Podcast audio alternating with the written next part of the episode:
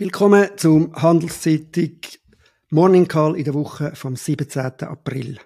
Unsere Namen sind Klaus Wellershoff und Markus Diemeyer.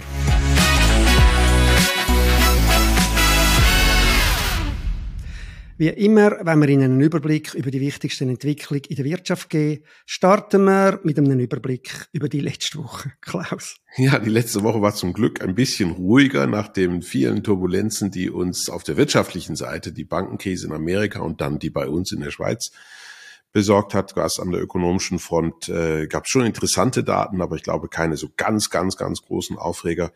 Letzten Dienstag haben wir die chinesische Inflation bekommen. Die hat im März enttäuscht. Die ist von 1% auf 0,7 gefallen. Das spricht für eine immer noch nicht ganz starke chinesische Binnenkonjunktur. Ist natürlich wichtig, weil das letztendlich unsere Exporte mitbestimmt. Am Dienstag dann der europäische Detailhandel, der war immer noch schwach im Monat Februar. Mittwoch die amerikanische Inflation. Hier konnten wir vielleicht schon etwas genauer hinschauen. Haben die Märkte sich auch ein bisschen verschluckt, weil auf der einen Seite die Gesamtrate der Inflation runter ist, vor dem Hintergrund von den äh, tieferen Erdölpreisen als vor einem Jahr. Und zum anderen äh, fast ein bisschen wie befürchtet die Kernrate rauf ist. Also das, was übrig bleibt, wenn man die Energiepreise, Nahrungsmittelpreise rausrechnet, ist nochmal gestiegen von 5,5 auf 5,6 Prozent. Das ist sicherlich ein ganz doofes Signal. Nämlich das heißt im Wesentlichen, dass die Inflation in Amerika nicht besiegt ist. Wir sind noch nicht auf einem klaren Abwärtstrend. Und im Umkehrschluss, die amerikanische Notenbank muss wohl noch weiter etwas tun. Donnerstag Chinas Import haben das eigentlich nochmal bestätigt. Im März immer noch richtig schwach. Also äh, es ist, der März war noch kein guter Monat für die chinesische äh, Konjunktur. Zum Glück sind die Exporte gesprungen um fast 14 Prozent. Das wiederum hat uns, glaube ich, alle ein bisschen aufatmen lassen, denn es ist in den letzten Wochen etwas ganz Seltsames passiert. Die Wachstumszahlen zum Außenhandel weltweit haben auf schrumpfende, ein schrumpfendes Handelsvolumen hingedeutet. Und das ist außergewöhnlich. Das sieht man eigentlich nur in richtigen weltwirtschaftlichen Rezessionen. Freitag dann noch die schwachen amerikanischen Detailhandelszahlen für den Monat März und eine Konsumentenstimmung, die eigentlich eher enttäuscht hat. Also ich glaube, insgesamt war das Datenkorsett der vergangenen Woche negativ und spricht eine ziemlich eindeutige Sprache. Die Wirtschaft macht weiter rückwärts. Ja, die, die Richtung deutet auch die Fed Minutes, die am Mittwoch erschienen sind, also das Protokoll von der amerikanischen Notenbank. Dort ist jetzt explizit drin gestanden, äh, dass es zu einer milden, immerhin milden Rezession in der zweiten Jahreshälfte soll kommen. Ähm, es wird äh, nach den nach den äh, nach den Minutes jetzt noch wieder einen weiteren Anstieg von den Zinsen am 3. Mai in den USA um ein Viertelprozent gerechnet. Äh, und nachher sollte es, wenn man den Terminmärkte anschaut, wie dort das äh, gehandelt wird, schon bereits wieder zu einer Senkung im Juli kommen. Der letzte Hike soll eben dann an dem 3. Mai sein, wenn dann die, wenn dann die, die Erwartungen, die da gehandelt werden, zutreffen. Was wir auch noch gesehen haben, vielleicht, wir haben ja die Sorgen gehabt um eine Bankenkrise. Da ist in der letzten Woche eher Ruhe eingekehrt. Wir haben Zahlen gehabt von den grossen äh, amerikanischen Geschäftsbanken, JP Morgan City, Wells Fargo, denen ihre Zahlen sind glänzend gewesen. Allerdings sind das auch eher Profiteure von dieser Krise gewesen. Einerseits, weil viele Deposite zugeflossen sind und andererseits aber auch, weil sie eben vom Zinsdifferenzgeschäft eher profitiert haben. Sie haben den Effekt äh, auf der Vermögensseite durch die höheren Zinsen hat dort weniger zu Buch geschlagen. Das ist ja eigentlich der Punkt, ein wichtiger Punkt gewesen, wo die Silicon Valley Bank in Untergang getrieben hat. Ein anderer Punkt nimmt mich wunder, was du da dazu meinst. Wir haben IWF, also Internationale Währungsfonds Weltbank, haben ihres Jahrentreffen gehabt. Ich weiß schon, dass du von den Einschätzungen von denen nicht wahnsinnig viel wirst halten. Die sind negativer, also für die Schweiz zum Beispiel nur noch 0,8 äh, Prozent Wachstum das Jahr. Äh, Im Vergleich, aber mehr oder weniger was andere auch sagen. Was ich aber interessanter gefunden habe im Umfeld von, denen, von dem Treffen, ist die Debatte über Sinn und Zukunft von diesen Institutionen, wo in dieser gespalteneren Welt äh, immer mehr in Frage gestellt wird, auch weil andere halt Funktionen wahrnehmen, zum Beispiel China, ähm, äh, wo der IWF wahrgenommen hat. Und der IWF selber ausgreift in Gebiete, wo eigentlich nicht zu seinem Kerngeschäft gehören, wie zum Beispiel eben auch Strukturmaßnahmen im Zusammenhang mit äh, Nachhaltigkeit, was eigentlich eher bei der Weltbank ist.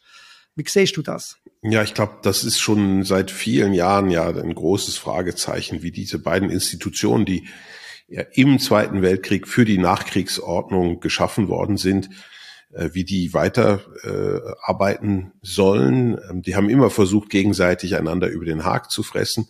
Und jetzt sind wir auf einmal wieder zurück in einer Welt, die wir eigentlich direkt nach dem Zweiten Weltkrieg kannten, nämlich eine Welt, in der sich Blöcke bilden, in der es nicht ein Weltwirtschaftssystem gibt, sondern es zeichnet sich ab, dass wir regionaler unterwegs sein werden. Ich glaube, man muss sie ein bisschen wiedererfinden und auch reflektieren, dass natürlich China mittlerweile die zweite ökonomische Supermacht auf der Welt geworden ist. Da, da um diese Diskussion führt kein Weg herum. Hm. Äh, ich, für mich ähm, ist das noch nicht unbedingt der Wahnsinn der Woche gewesen, aber es ist wirklich eine interessante Diskussion, die uns lange beschäftigen wird, weil so Institu Institutionenveränderung, das dauert ja ähm, äh, ein wenig. Ich, äh, der, für mich ist der Wahnsinn der Woche eher was anderes gewesen. Hängt natürlich. Mein Wahnsinn der Woche gewesen. also für mich war der Wahnsinn der letzten Woche ähm, war die Forderung von einigen Politikern und politischen Parteien, äh, von den systemrelevanten Banken 20 bis 30 Prozent Eigenkapital an der Bilanzsumme äh, zu verlangen. Ich habe hab mir erlaubt, dazu ein, ein, ein kleines Stück zu schreiben, was Markus, du so nett warst, in deiner Zeitung zu veröffentlichen. Äh, das ist natürlich absolut, ähm, äh, wie gesagt, das ist wirklich Wahnsinn. Also äh, theoretisch und, und so qualitativ macht das ja Sinn und da ist sicher keiner dagegen, dass man sagt, Banken sollten vielleicht doch etwas mehr Eigenkapital halten als bis jetzt. Aber die konkrete Forderung von 20 bis 30 Prozent, das muss man mal umrechnen.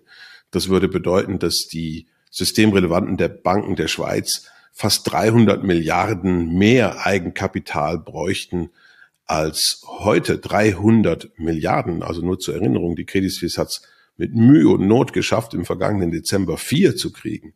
Wo sollen die herkommen? Ist also vollkommen äh, utopische Vorstellung, solche Geldbeträge. Die Alternative wäre natürlich, dass diese systemrelevanten Banken schrumpfen. Auch das ist vollkommen verständlich und ich glaube auch, äh, wird von den allermeisten geteilt, dass die neue große UBS doch letztendlich zu groß ist für das Land. Aber um wie viel denn? Das kann man ja dann ausrechnen.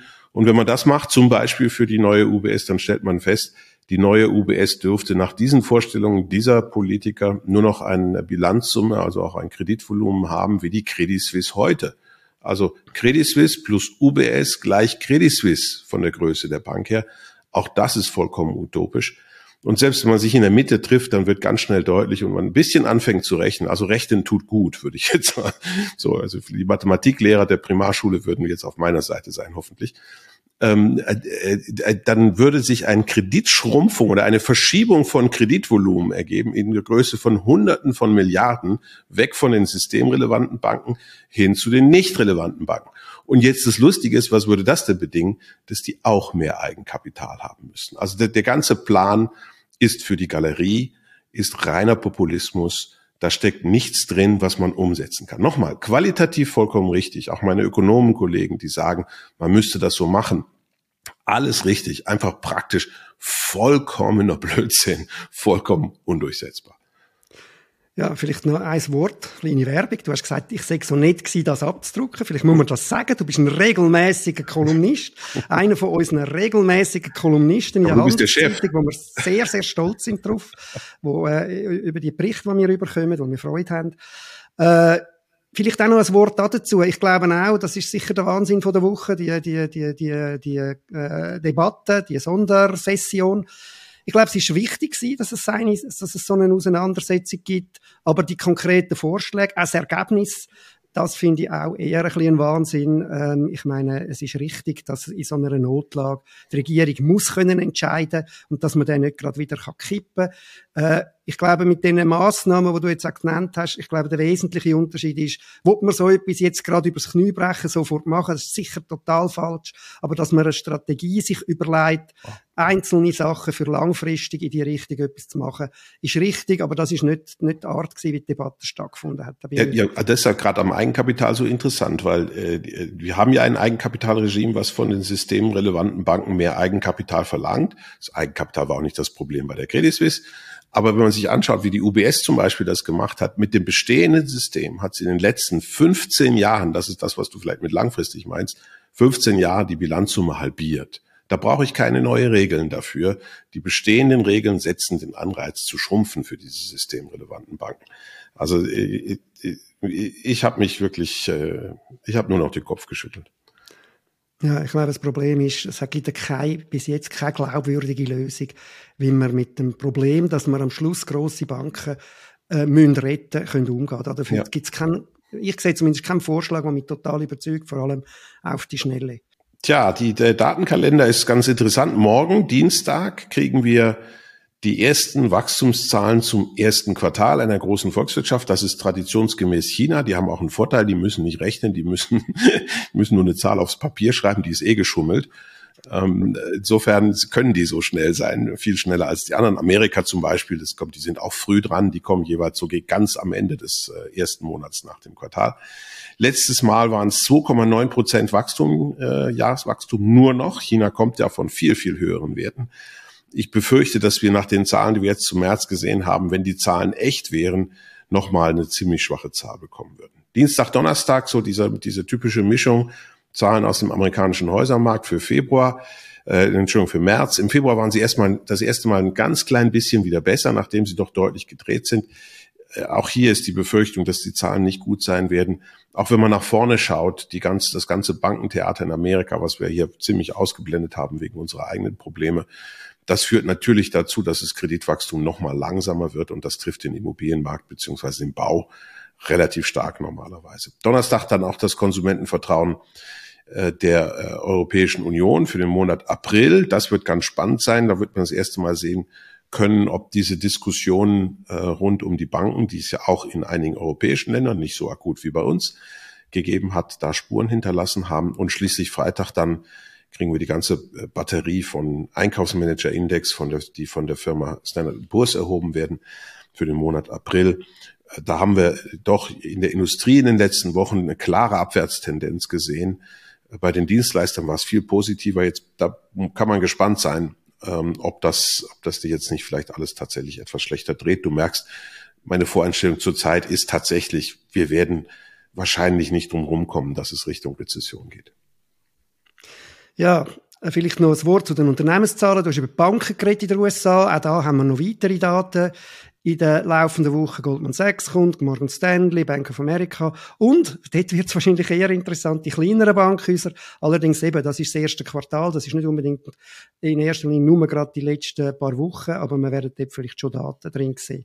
Dann haben wir zum Tech-Sektor auch noch Daten, das ist ja der, der immer ein bisschen getrieben hat, der Nasdaq, der Tech-Index in den USA ist wieder 15 Prozent aufgegangen im laufenden Jahr, also äh, ja, äh, Dort wird man anschauen, Tesla kommt, äh, man wird dort schauen, ob sich die Preissenkungen, der, der Elon Musk hat dort Preissenkungen äh, eingeführt, im März allein um 9%, ob sich die durchschlägt. Netflix kommt mit Daten, da wird man sehen, wie sich der sogenannte Streaming War, wie sich der weiter auswirkt, also die grosse Konkurrenz zwischen den verschiedenen Streaming-Diensten.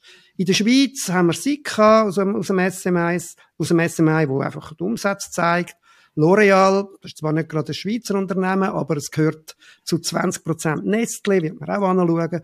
Holcim am Freitag mitzahlen und eine ganze, ganze Reihe von Generalversammlungen, die aber alle nicht entfernt so viel Spannung versprechen wie die beiden zu der UBS und zu der CS, aber wahrscheinlich mehr konkret kann entschieden werden.